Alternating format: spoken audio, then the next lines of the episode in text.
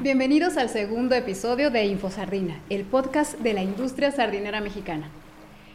Los Objetivos de Desarrollo Sostenible de la Agenda 2030 de la ONU contemplan el hambre cero, así como la vida submarina, los cuales son impactadas directamente por el sector sardinero de nuestro país, pero también otros objetivos como la producción y consumo responsables, así como alianzas sólidas con instituciones para alcanzar los objetivos. En este espacio tendremos la oportunidad de platicar sobre la producción en el sector sardinero, los estados eh, donde ocurre y los tipos de productos que se generan. Además, hablaremos de cómo es que los esfuerzos de sustentabilidad en esta industria, así como las certificaciones, impactan positivamente en la economía de las familias, en los ecosistemas, así como las alianzas institucionales para el crecimiento de este sector en México. Y bueno, para nuestro segundo episodio tengo el placer de platicar con Antonio de la Yata, director general de Grupo Wimex y presidente del Comité Nacional de Pelágicos Menores, así como con Gerardo Barneche, empresario sardinero y expresidente de la Canaín Pesca. Y bueno, pues bienvenidos, es un placer estar aquí hoy con ustedes para este segundo episodio de InfoSardina. Eh, Antonio, cuéntanos un poco de tu trayectoria. ¿Cómo comenzaste a involucrarte en este sector y qué cargos ocupas actualmente? Ok, actualmente soy director general de Grupo Wimex. Eh, nosotros nos dedicamos a las sardinas enlatadas, a la harina y al aceite de pescado, con dos eh, ubicaciones, una en Baja California Sur y una en Sonora. Y yo empecé en este sector prácticamente como todos mis colegas. Eh, somos un sector de empresas familiares, somos un sector en el que todos desde chicos, en mi caso desde los 10 años, yo como, respiro, huelo y siento las sardinas. Y eh, hemos, seguido así, somos, somos familias.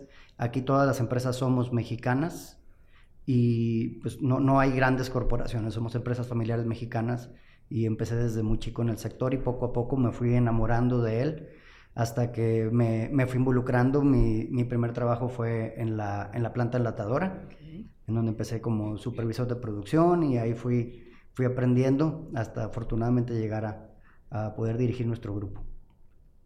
Wow.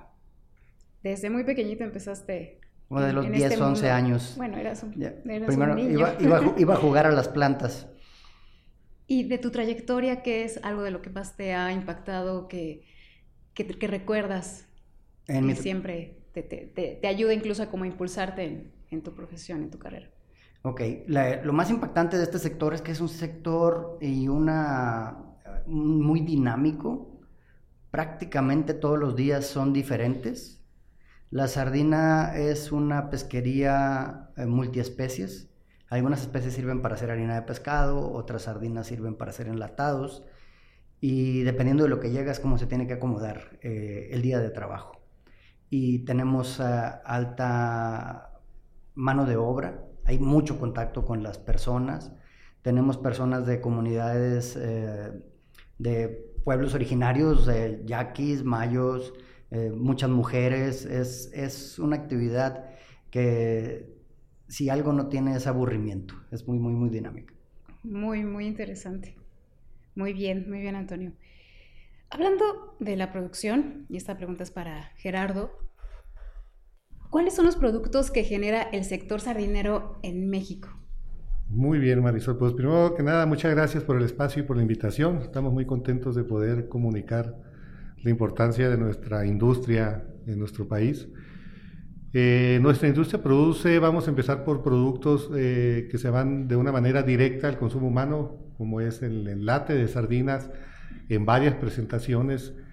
Hay este, cinco enlatadoras en nuestro país, hay tres enlatadoras en el estado de Sonora que se dedican pues a manejar productos con variados, ¿no? La famosa lata ovalada, que es la que viene en salsa de tomate y en otros, y ya hay productos de sardina mucho más este, interesantes que vienen ahora con aceite de olivo y que vienen con otros ingredientes que, que han hecho que la cartera de productos en los anaqueles de los supermercados vayan ocupando más espacio. También tenemos lo que es la sardina fresca, que desgraciadamente en nuestro país se consume poco, pero es uno de los objetivos que queremos lograr. Este, se congela la sardina también. Eh, también la sardina está destinada a ser harina de pescado, aceite de pescado y soluble de pescado.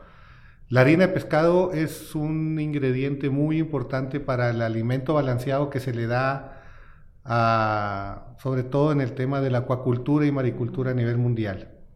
La harina de pescado le llamamos nosotros que es el alimento del alimento, porque mucha gente cree que, que no se va de manera directa al consumo humano, pero pues está muy cercana a irse de manera directa, porque se va y, sustenta el crecimiento de la acuacultura a nivel mundial, que ha crecido muchísimo, eh, y la maricultura también. Entonces, todo lo que se produce tierra adentro, camarón, tilapia, salmón, eh, en el alimento que le dan peletizado tiene que llevar harina de pescado para que sea atractivo para el camarón y para el salmón el, olor y el sabor. El aceite de pescado también se dedica, digo, se destina una parte de esto a igual a, producir alimento balanceado, pero aquí también hay una variedad importante. Se va mucho también al consumo humano directo. Sabemos que el omega 3 es un ingrediente que ha que la gente cada vez estamos más consciente de, pues, de que es un producto muy, muy bueno para la salud. Entonces se está yendo aceite de pescado para consumo humano directamente, para píldoras de omega 3 y, eso. Eh, también un poco de aceite de pescado se va a otras industrias, Tenemos el soluble de pescado, que es otro producto que, que sale de la línea, que este se dedica mucho a fertilizantes orgánicos, a la a la producción eh, intensiva de productos agrícolas orgánicos. Este, el soluble pescado es un mejorador de suelo muy bueno, entonces se destina, se destina mucho para allá. Estos son los productos que, que ofrece la, la, industria sardinera mexicana. Eh, en el lado, en el tema de, de, las latas, como decía, eh, cada vez entrando un poco más al, al mercado, ¿verdad? Sí, claro, ¿cuál? No imaginaba yo la cantidad, la variedad de productos que existen eh, con base en esta industria. Es correcto. Qué interesante. Y el aspecto del omega 3 que, como bien comentas, es básico y cada vez se tiene más conciencia de la importancia de que todos deberíamos consumir el omega 3 y la sardina, bueno, es fuente primordial. Es correcto. Muy bien. Muy bien. Gracias, Gerardo. Y Antonio, ¿Nos podrías platicar un poquito más acerca del proceso de producción? Es decir, cómo ocurre el enlatado y cómo se produce la harina. ¿Cómo se hacen esos procesos? Ok, en ambos productos lo, una, inician con la pesca de, de, las sardinas. Y desde ahí tenemos un cuidado eh, muy fino en las temperaturas, en la calidad del pescado, en, en las bodegas del barco, en el transporte porque la, sardina se, procesa fresca. Es un producto que típicamente no se congela. Fresco va del barco a la planta, pero bien refrigerado. Eh, después de ahí, ya que llega a la planta, se le quita la cabeza, la cola, las, las vísceras, y esto se hace una a una. Estamos hablando de miles de sardinas en un día o millones en un mes, en una semana, que se toman cada una con eh, las manos de los colaboradores, las colaboradoras que trabajan con nosotros, se limpian, se, se revisan y se ponen en la lata también, una, una a una. Después de ahí hay un eh, precocinado que hace que la sardina tire parte de sus, de sus jugos. Después de ahí se le pone el líquido de cobertura, que puede ser algún aceite, pero lo más típico, el producto que más se vende y en el que se destina más volumen es la sardina ovalada en salsa de tomate. Se le pone la salsa de tomate, después se le pone la tapa y se pone en un proceso en el que se le matan todos los eh, patógenos o microbios o cosas que pudiera traer. estamos hablando que se procesa en un ambiente limpio, que todo se cuida muy bien, pero todos los enlatados llevan este, este proceso. Eh, después de ahí ya se le pone su etiqueta, se, se pues, mete en sus cajas y va, y va al mercado listo para, para consumir.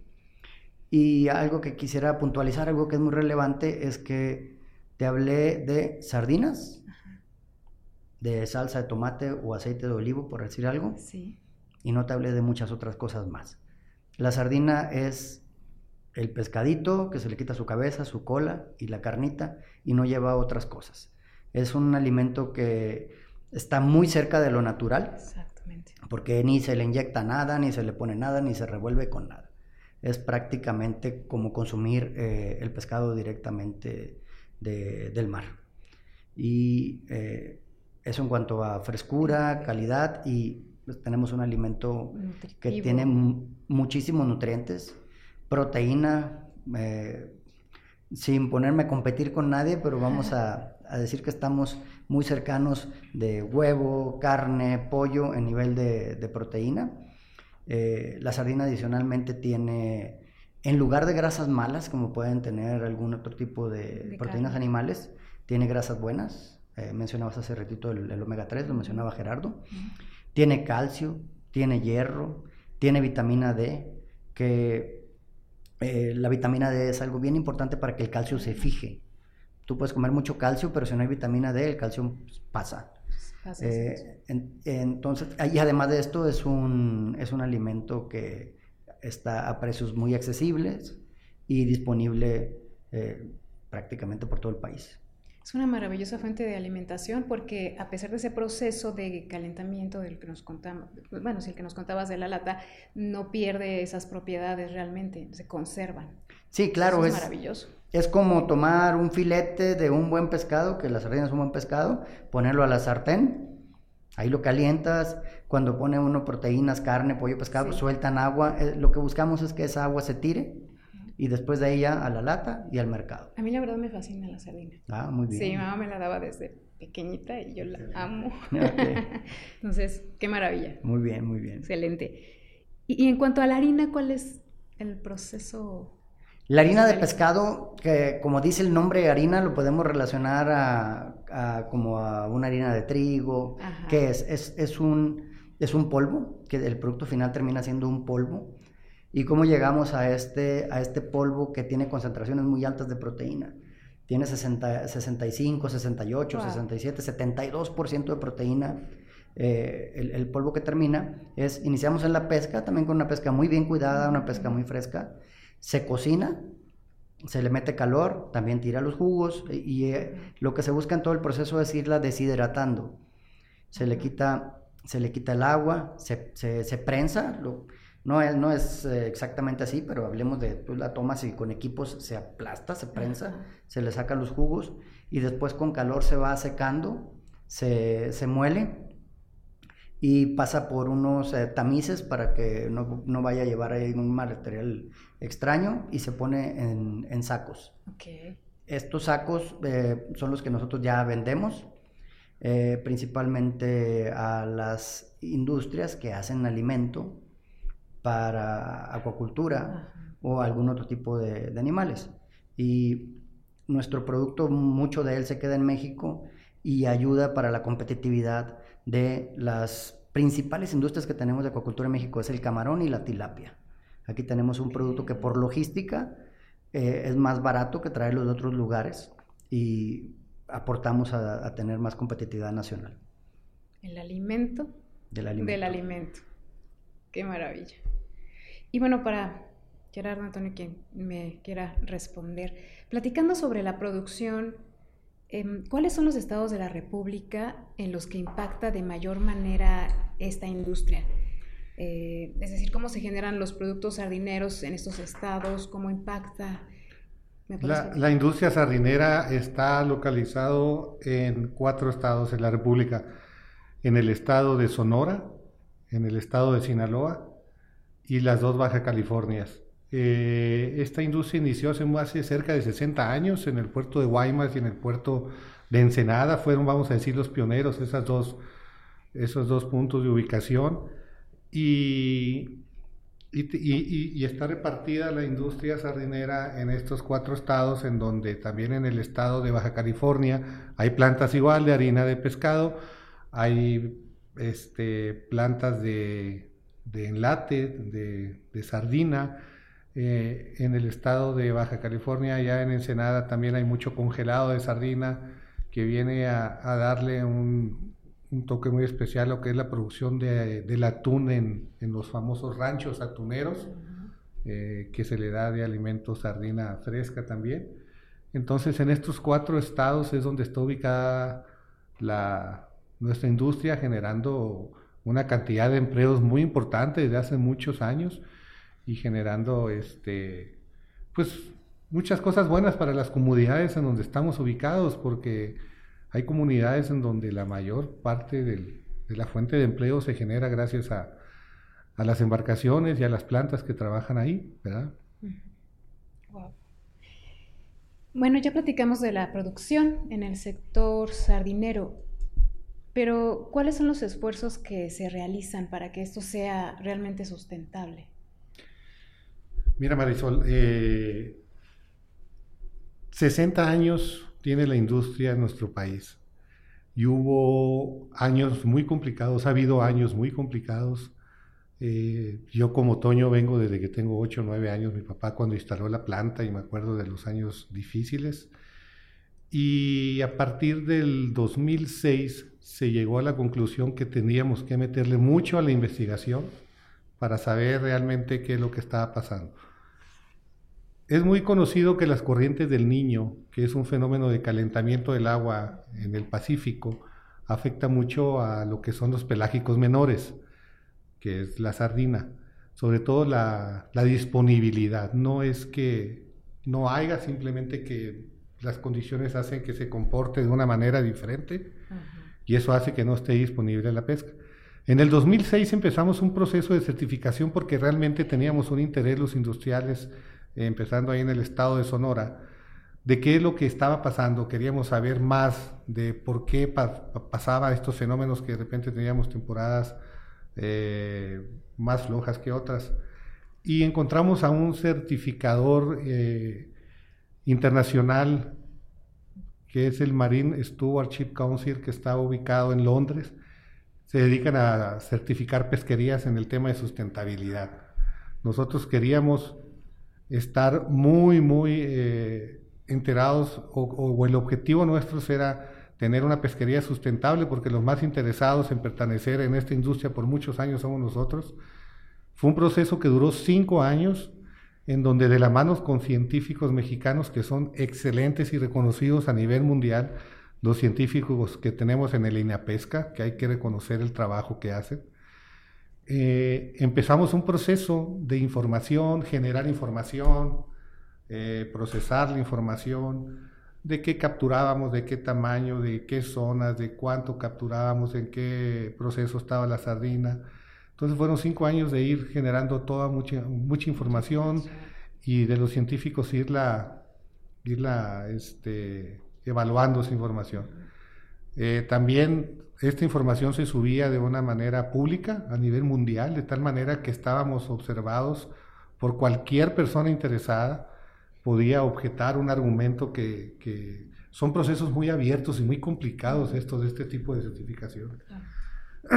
De tal manera que para el 2011 obtuvimos la certificación como una pesca sustentable en la sardina del estado de Sonora, en específico de la sardina Monterrey y la sardina crinuda, que son dos especies. Y a partir de ahí obtuvimos la certificación, nos dimos cuenta que realmente estábamos en una pesquería que se estaba manejando bien que había que hacer muchas cosas para seguir mejorando esta sustentabilidad. Y a partir de ahí empezamos a trabajar porque ya logra la certificación, pero son auditorías anuales. Tienes que seguir generando la información y tiene que seguir siendo revisada la información. Entonces, este, todos los años tenemos evaluaciones donde nos revisan.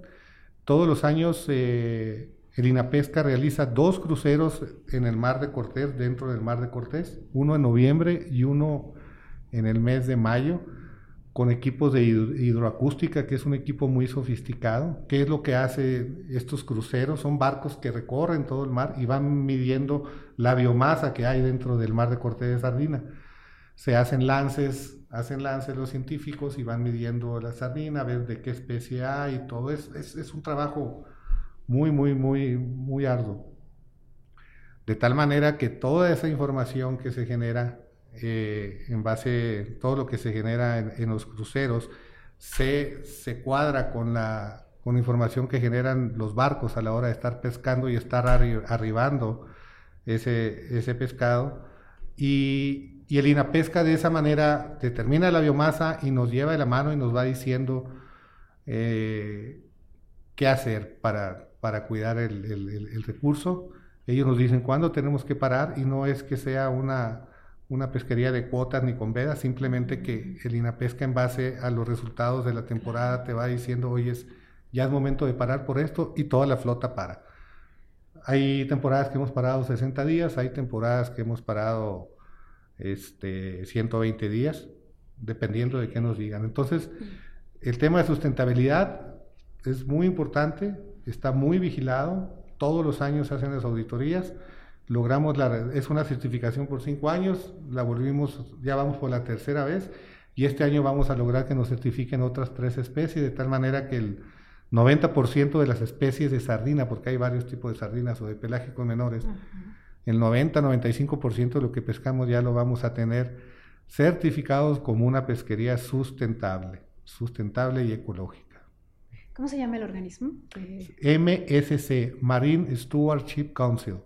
Es, es un organismo inglés y, y, es un organismo muy exigente y muy reconocido a nivel mundial. De hecho, hemos obtenido algunos premios internacionales como una pesquería de volumen certificada y, y, estas son cosas que la gente no sabe, ¿no? Y qué bueno que tenemos estos espacios para saber, para que la gente sepa todo el esfuerzo que hay detrás de esto. Claro, el esfuerzo es mayúsculo y qué, interesante y qué importante que exista toda esa estructura de investigación para saber hasta qué punto o en qué momentos se puede realizar para que siga siendo sustentable? Somos muy vigilados también por la parte gubernamental en nuestro país, por, pues, la CONAPESCA, que es la instancia que nos regula. Tenemos una norma actualizada en donde dice, eh, se actualizó hace tres años la, norma de pelágicos menores. Tenemos un sistema de, de autovigilancia de observadores a bordo de nuestros barcos que de manera aleatoria se van subiendo en distintas embarcaciones y van viendo qué se pesca, cómo se pesca, y van tomando nota y cuando se hace algo mal, pues todo eso se registra y toda esa información va a dar al órgano certificador, ¿verdad? De tal manera que todo lo que pasa, pues está, se está vigilando, Estas certificaciones, eh, ya mencionaste algunas instituciones, ¿hay algunas otras que también realicen? Hay eh, muchas certificadoras a nivel mundial, hay certificadoras a nivel nacional, eh, pues hay que, hay que buscarlas. Eh, esta, el MSC yo creo que es la de las más reconocidas a nivel internacional, pero sí, hay, hay, hay, hay muchas, la verdad que hay muchas certificadoras. El, lo que nosotros vivimos con este proceso de certificación, lo primero que yo le doy mucho valor, aparte del tema de la sustentabilidad, es que unió mucho a la industria, mm, porque todos teníamos muy claros que íbamos sobre un objetivo y eso hizo que, que, que hubiera una unión. Eh, muy buena dentro de todos los, los que participamos en esta, en esta actividad. Y esa es parte de la relevancia mm, eh, que podemos decir, la relevancia de realizar estos esfuerzos en materia de sustentabilidad, la unión también, creo que es importante.